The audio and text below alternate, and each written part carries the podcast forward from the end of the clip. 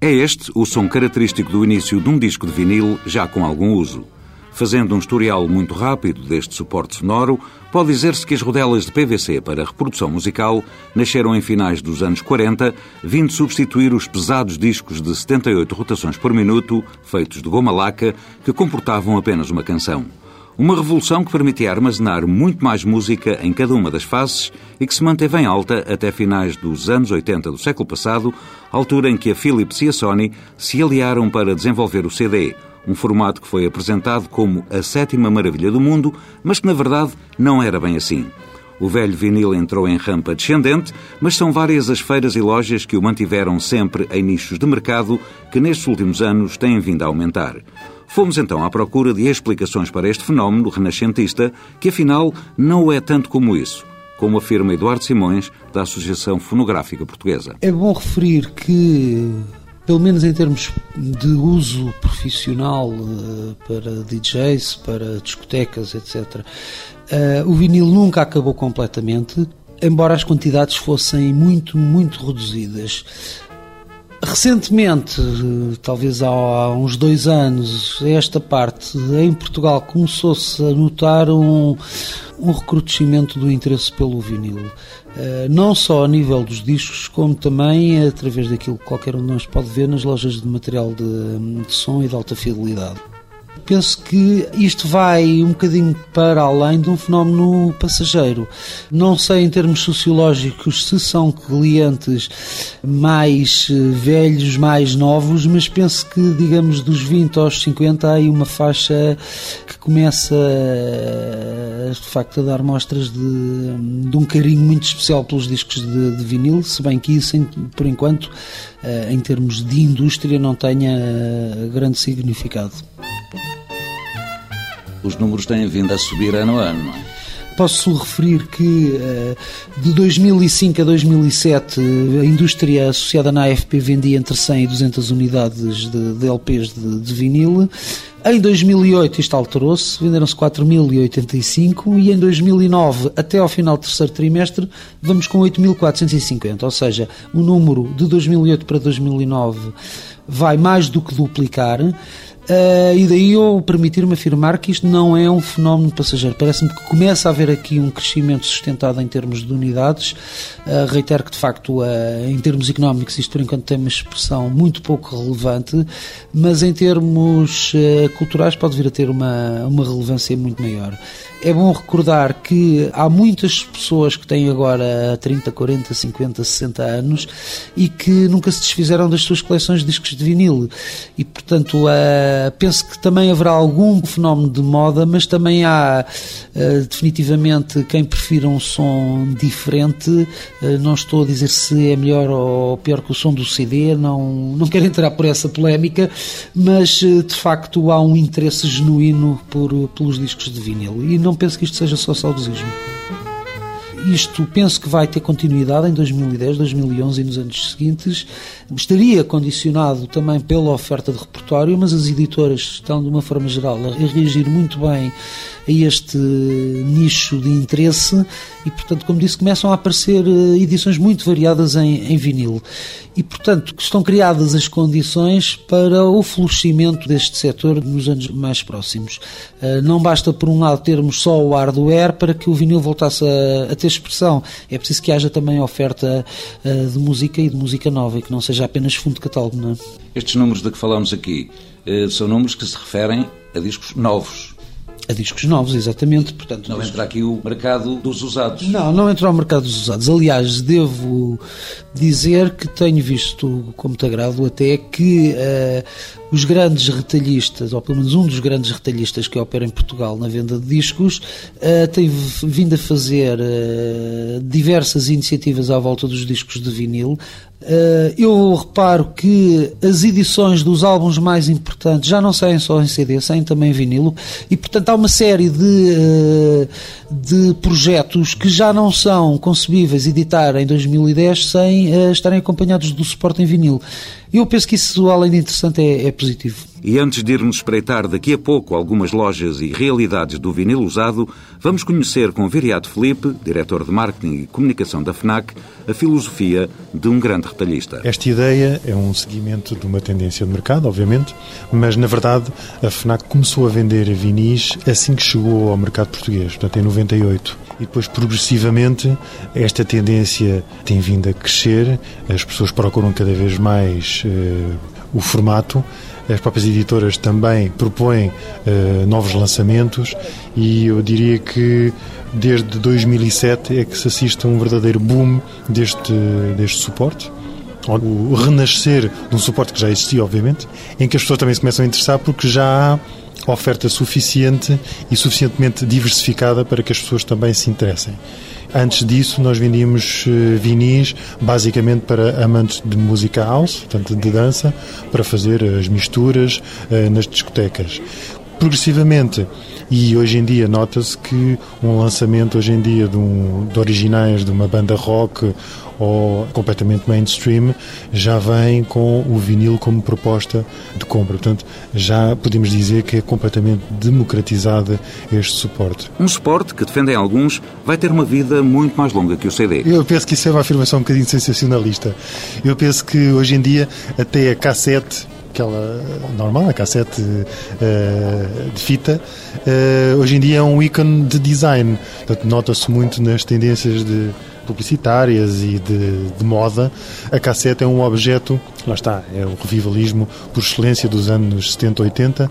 Portanto, eu penso que já não é a tecnologia que dita uh, a duração de vida de um, de um, objeto ou de um suporte, mas sim o valor que o público lhe dá, uh, um valor afetivo, como dizia. Ficaram objetos de culto? Penso que sim, vão coabitar todos os suportes e mais alguns, desde que tenham obviamente, um aspecto prático. Apesar de tudo, um CD é prático. Grava-se agora, daqui a 5 minutos está no carro, põe-se no computador. Digamos que é um objeto muito prático, muito mais prático do que o vinil. Mas cada um tem a sua função específica prática, afetiva eh, e também um efeito ou uma tendência de moda. Mas não é certamente o fator moda que leva as pessoas a comprarem discos novos de vinil. Não há estudos específicos, eu posso, é pela observação, dizer-lhe que há vários fatores. Para já, ao facto da música entrar, as editoras e o mercado discográfico entrar em crise e a busca incessante das editoras e também dos distribuidores para compensar essa quebra nas vendas eh, que transitou da música materializada em CD para a música na internet, para os downloads eh, de música.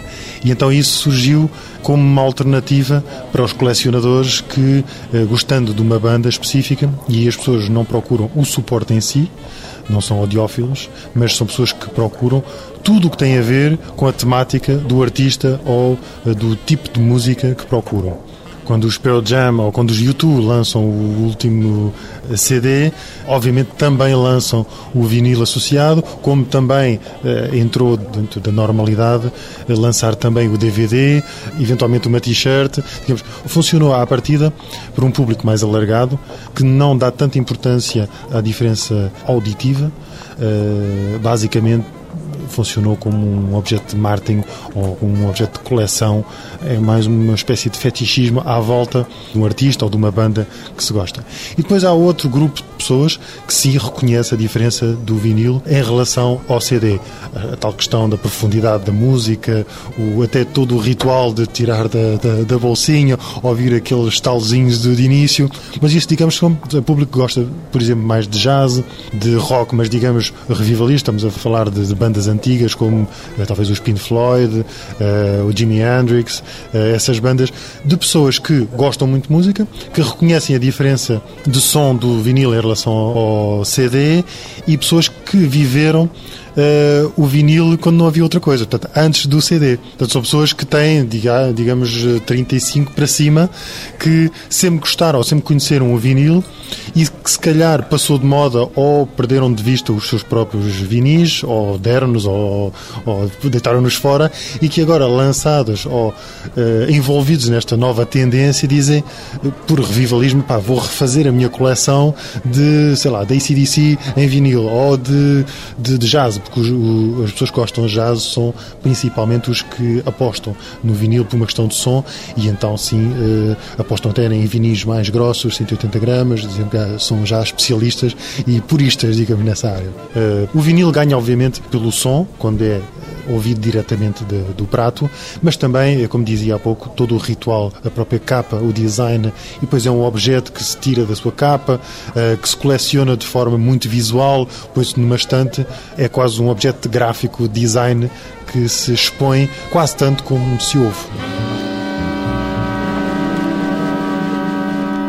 E no mercado dos discos de vinil usados, será igualmente importante o aspecto gráfico das capas dos LPs?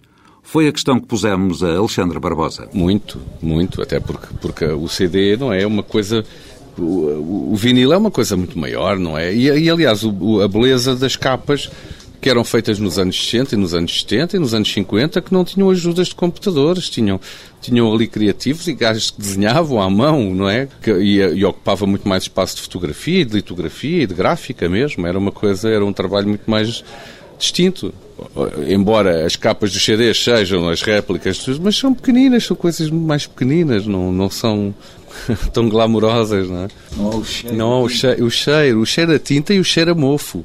É um perfume com um cheiro característico do disco, não é? Disque Jockey, Alexandre Barbosa decidiu montar uma loja de discos usados para dar vazão à discografia pessoal. Deu-lhe o nome de Sound Club Store e a imagem de marca de um subtítulo. Vinyl for Life. Acho que Vinyl for Life é um slogan realmente para se poder dar continuidade eh, ao, ao, vinil, aos discos. Os discos não são uma moda, os discos ou as pessoas gostam ou não gostam. O que é que se vende mais? Sou generalista, porque acho que se vende tudo. Eu tanto vendo um disco africano, como um de music world, como um de música clássica, como um pop, como um rock, como eu acho que é importante ter uh, discografia generalizada para todo o tipo de pessoas porque senão vais estar constantemente a dizer não, não tenho, não, não tenho, porque só te dedicas a determinado estilo musical. Tens que ter, no generalismo, tudo o que é bom. Pronto, e é basicamente aí que eu tento esta incursão musical para a minha loja. Há muita gente a comprar singles ou não? Há muita gente a comprar singles. Singles e EPs é, digamos, o verdadeiro colecionista é mais por aí que ele entra. E pelas coisas, digamos, mais, mais antigas, as filarmónicas fraudes, os shakes, os, aquelas coisas, os diamantes, os... Pá, e eu por acaso, até isso eu tenho muita coisa nessas áreas, não é? Os Pop 5 e pá, tenho muita coisa nessa área. E portanto é isso que, que, que tem muita gente. Depois há colecionadores de, de LPs também, como é óbvio, mas isso é muito mais. Tens de ter uma casa muito maior e ocupa-te muito mais espaço, muito mais, mais complicado, não é? Entre os singles, os EPs e os LPs, a loja Discoleção, perto do bairro Alto em Lisboa, tal como a anterior, oferece também um vasto estoque de vinil usado e existe há 12 anos. O tempo suficiente para Vitor Nunes poder afirmar com convicção que este tão falado regresso do vinil... Não é realidade, até porque mais tarde as pessoas vão perceber que a maior parte dos discos que são editados têm uma qualidade bastante inferior, uma vez que as masters uh, originais já, já não existem. Eles utilizaram os masters de, enfim, da, da última edição de CD, não é? Quer dizer, a, a, maior parte das vezes as pessoas estão a ouvir um, um, um CD do tamanho de um vinil. Aqui usa só discos usados há novos? Uh, basicamente são uh, 99% são usados. Não quer dizer que às vezes não haja uma coisa ou outra nova que eu mando vir de um grupo assim mais especial, de uma edição mais especial. Mas 99% são usados. As pessoas que vêm aqui vêm essencialmente em busca de. Vêm, uh, a maior parte deles, em busca de primeiras edições porque na realidade as primeiras edições são aquelas que saíram logo da Master, são aquelas que teoricamente têm uma qualidade melhor, não é? Depois buscam os clássicos, aquelas, aquelas bandas que, que se tornaram míticas, que, que, são intemporais, que vão vender sempre, praticamente. O que é que acha que leva algumas das novas bandas a, a editarem em CD e em vinil? Penso que, em primeiro lugar, é uma questão comercial, é uma questão do formato, porque o vinil, enfim, penso eu que é mais versátil, porque pode trazer um póster, uma t-shirt, um badge, uma... para além de, das bandas se preocuparem também com uh, a questão da, do colecionismo, porque às vezes vêm numerados, uh, as pessoas querem os, os, números, os primeiros números, portanto, essa, toda essa envolvência que se gera à volta do disco acaba por ser também um, por se tornar uma questão comercial. que é que se vende mais, LPs ou singles e EPs? É difícil dizer. Provavelmente é mais singles e EPs, mas porque são mais pequeninos, não é? A quantidade é maior. Mas não tenho ideia. Mas eu vendo muitos LPs e muitos pequeninos também. Algum género que as pessoas levem em especial ou não? As pessoas adequam a sua procura em função da oferta que as lojas têm. Eles sabem que normalmente aqui podem encontrar discos originais dos anos 70, dos King Crimson, dos Vandergraaf, etc. Dessas bandas assim que continuam a, a funcionar ainda, o som é atual. A música nossa, há muita busca ou não? Há algumas coisas na, na área da. Claro, a maior parte das bandas hoje em dia não editou em vinil, tirando algumas exceções. Uh, mas os clássicos são sempre procurados, o Zeca Afonso, os Táxi, o, o António Variações, essas coisas que de vez em quando as pessoas se lembram e, e vão à procura.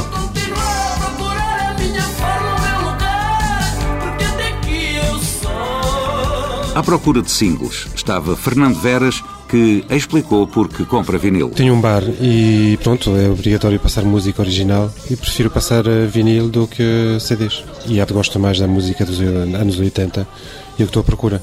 Dê-me duas boas razões para se comprar vinil. Uma, a qualidade do som, acho que é completamente diferente. E outra, acho que aguenta muito mais tempo. O CD não sabe, mas acabam por se estragar. Acho que tem menos vida do que um vinil. Às compras estava também Vítor Cavaco, 40 anos, e um bom exemplo de que esta febre do vinil não é absolutamente nova. Opa, eu sempre comprei vinil desde a adolescência. Claro, na altura não, não tinha o dinheiro que tenho hoje, não é?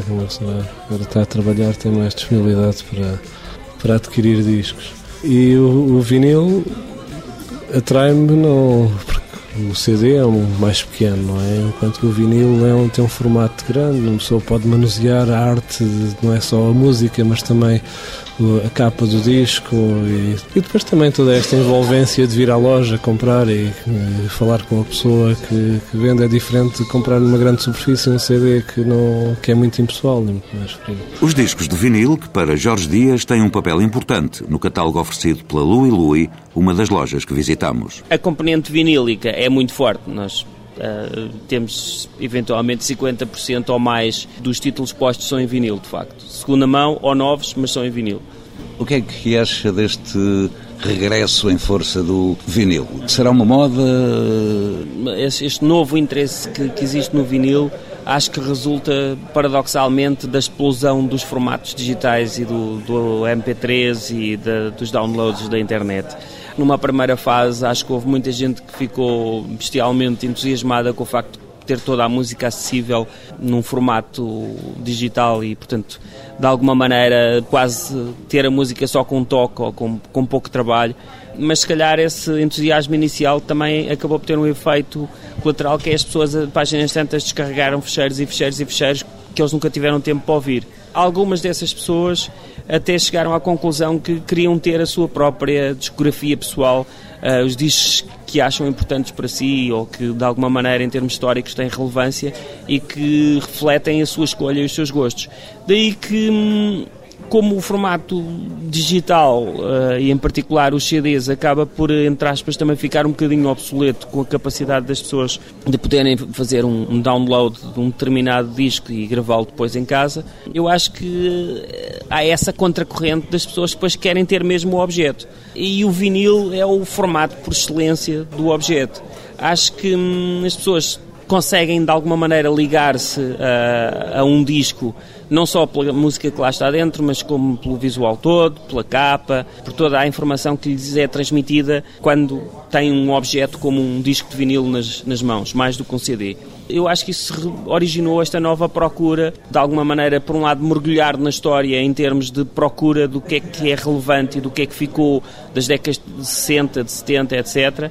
Um, por outro lado, as pessoas, se calhar, começaram a achar graça à coleção de vinil dos pais que estava para lá empoeirada e começou, começou a haver um entusiasmo em volta disso que eu acho que já passou o, o momento de ser simplesmente uma moda transitória. Eu acho que o vinil veio para ficar de uma forma mais firme do que, do que estava nos anos 90. Uma consolidação que, em termos de vendas, acontece mais com os LPs novos ou usados? O vinil usado nos clássicos de referência, nos nomes de referência, sai muito bem. E o vinil novo, uh, principalmente nas, nas, novidades e na, naqueles discos que já se tornaram históricos, os nomes como uh, o Jimi Hendrix, ou uh, nos anos 70, sei lá, um Bob Dylan, ou nos anos 90, se calhar, uns Radiohead, esses também têm sempre a sua procura procura. Portanto, há aquela fase das novidades mesmo, os discos que estão a sair agora e que há muitas pessoas que procuram em vinil e não existe mais no mercado, portanto, vem muito aqui procurá-lo.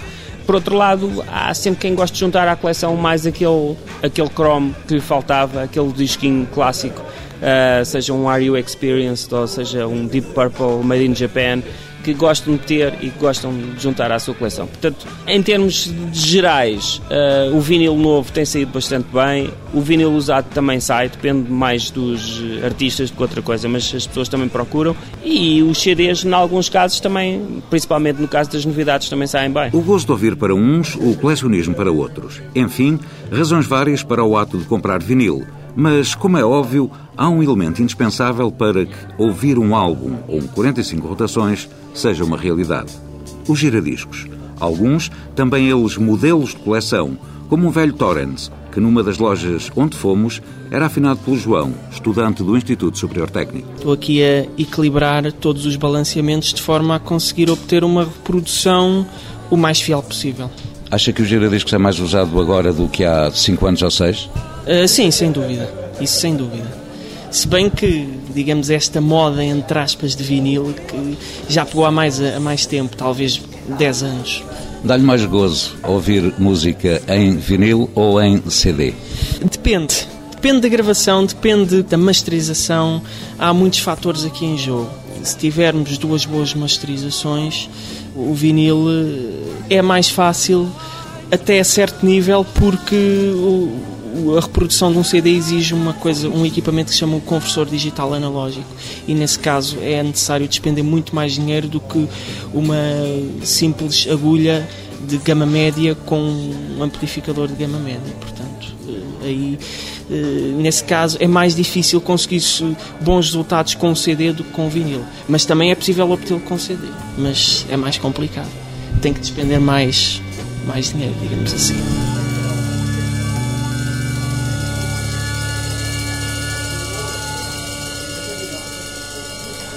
E para saber como está o mercado da alta fidelidade no que se refere a giradiscos, falámos com João Pedro David, da Sinestésia, que confirmou o aumento de vendas desses aparelhos, que na gama média se podem comprar a partir dos 250 euros.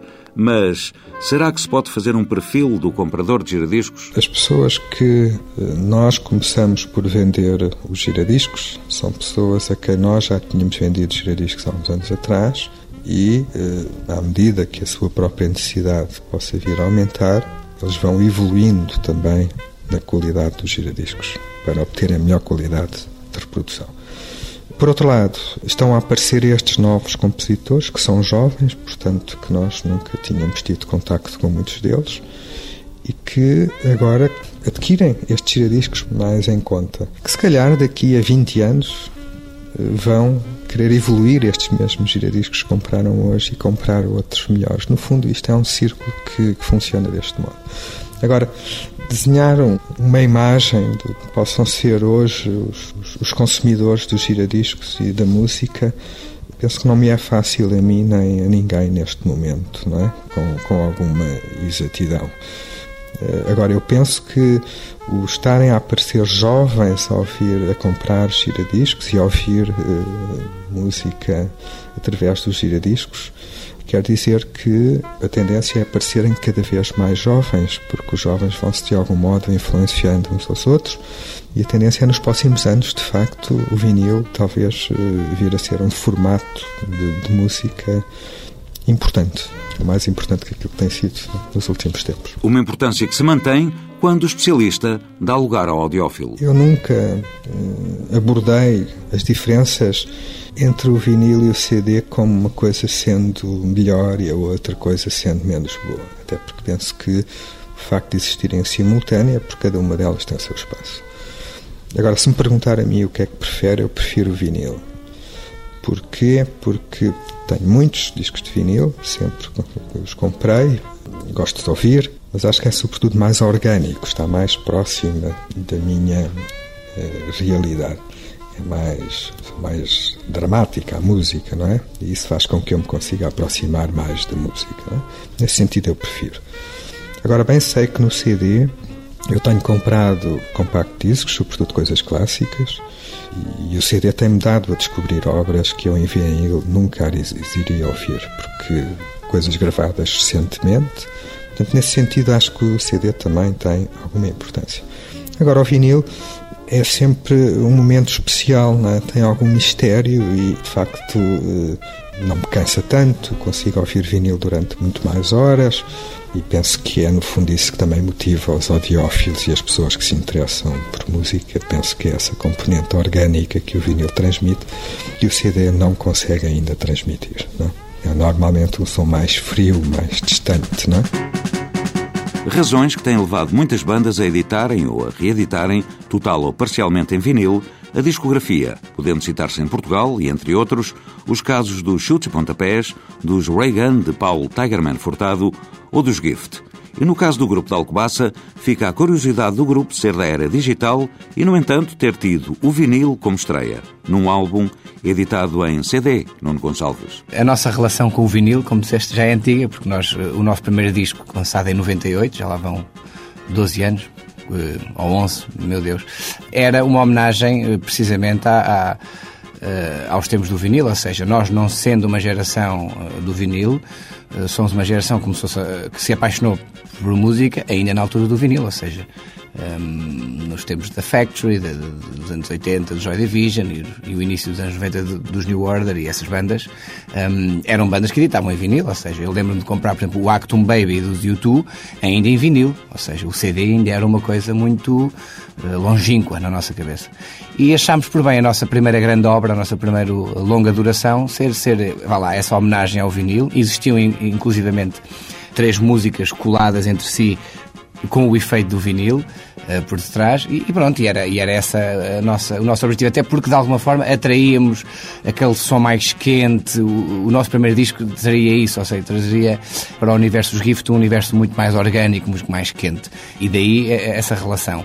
A edição em vinil foi sempre um sonho antigo, lá, desde esse lançamento desse disco que queríamos editá-lo em vinil, isto surgiu uma, uma altura da nossa carreira que nós achávamos interessante, eh, porque já era uma, uma discografia eh, com um conceito por trás, com uma sonoridade muito própria, e lançámos então o vinil, o filme, o AMFM e o fácil de entender, eh, portanto, a discografia completa em vinil, vinil de boa, de boa qualidade, 180 gramas, e depois também para colecionadores, no fácil de entender e no AMFM, um, vinis coloridos, ou seja, um é transparente, outro é cor-de-rosa, no fácil de entender, e no, no caso do AMFM é um vinil branco, muito bonito também, uma peça quase de, de colecionador, vá lá. O que é que se vende mais agora? São os CDs dos Gift ou vinil? Uh, neste, neste momento, uh, acho que deve ser ela por ela, porque o último disco dos Gift é de 2006, não é? E, e, eu acredito que as pessoas que tinham comprado os discos, sobretudo as pessoas mais fãs, uh, voltaram a comprar a edição em vinil. Mas eu ainda acredito que, apesar do, do, crescimento nos últimos anos do vinil, eu ainda acredito que o CD é, é, é o standard, ou que seja, as pessoas ainda continuam a, a, usar o CD mais. Agora, eh, eu acho que num futuro disco dos Gift, que deverá ser ainda este ano, no início poderá ficar taco a taco, ou seja, os vinis e, o, e nós queremos lançar o, simultaneamente em CD e em vinil também. Sendo que vinil é mais caro nesta altura. Sim, sim, sim, sem dúvida, sem dúvida, porque eh, lá está, porque existem menos fábricas, é mais, é mais gráfica, é, é, um trabalho diferente, o próprio master, processo de masterização final deverá ser diferente, ou seja, o que nós fizemos neste caso foi adaptar o digital e o master que tínhamos feito para CD para vinil, mas a fazer a série deveríamos fazer dois tipos de master, ou seja, um master para o CD e um master para o vinil. Logo aí encarece muitíssimo a produção. Mas lá está, tem a ver também com, com o gosto pelas coisas e o, e o gosto de servir melhor quem gosta de ti. Achas que o vinil é definitivamente um objeto mais de culto do que o CD? Sim, sem dúvida. Sem dúvida. Eu, hum, nós sempre ouvimos vinil, eu tenho discos em vinil que compro regularmente. Agora, ainda há pouco tempo, ofereceram-me um prato muito bom eu acho que é um objeto de culto e é um objeto de, para quem gosta de música realmente. Eu acho que para quem tem aquela paixão por descobrir um disco novo, eu acho que o lado A e o lado B é, é fundamental e acho que é uma, é, uma, é uma ideia muito apaixonada, vá lá, de vermos a música, quanto a mim mesmo com a incomodidade de termos de nos levantar para voltar o disco. Oh, oh, mas isso é um ritual. É um ritual e, e, falas de incomodidade, mas se calhar da comodidade de, de tu perceberes melhor o, o porquê daquele alinhamento, o porquê deste lado A, não é? Um, o porquê do lado B também e, e toda essa filosofia que está por detrás do lado A, que são os singles, e o lado B, geralmente, que são os, os lados B, não é? As músicas que de alguma forma ficaram esquecidas enquanto single. Eu acho que há todo um ritual, toda uma paixão que, que está inerente ao, ao, ouvir música com os vinis. É tão difícil ouvir sem sentir, é tão difícil ouvir sem sentir, é tão difícil ouvir sem sentir. As paixões e afetos que existem num relacionamento com os discos de vinil, mesmo que acabem assim.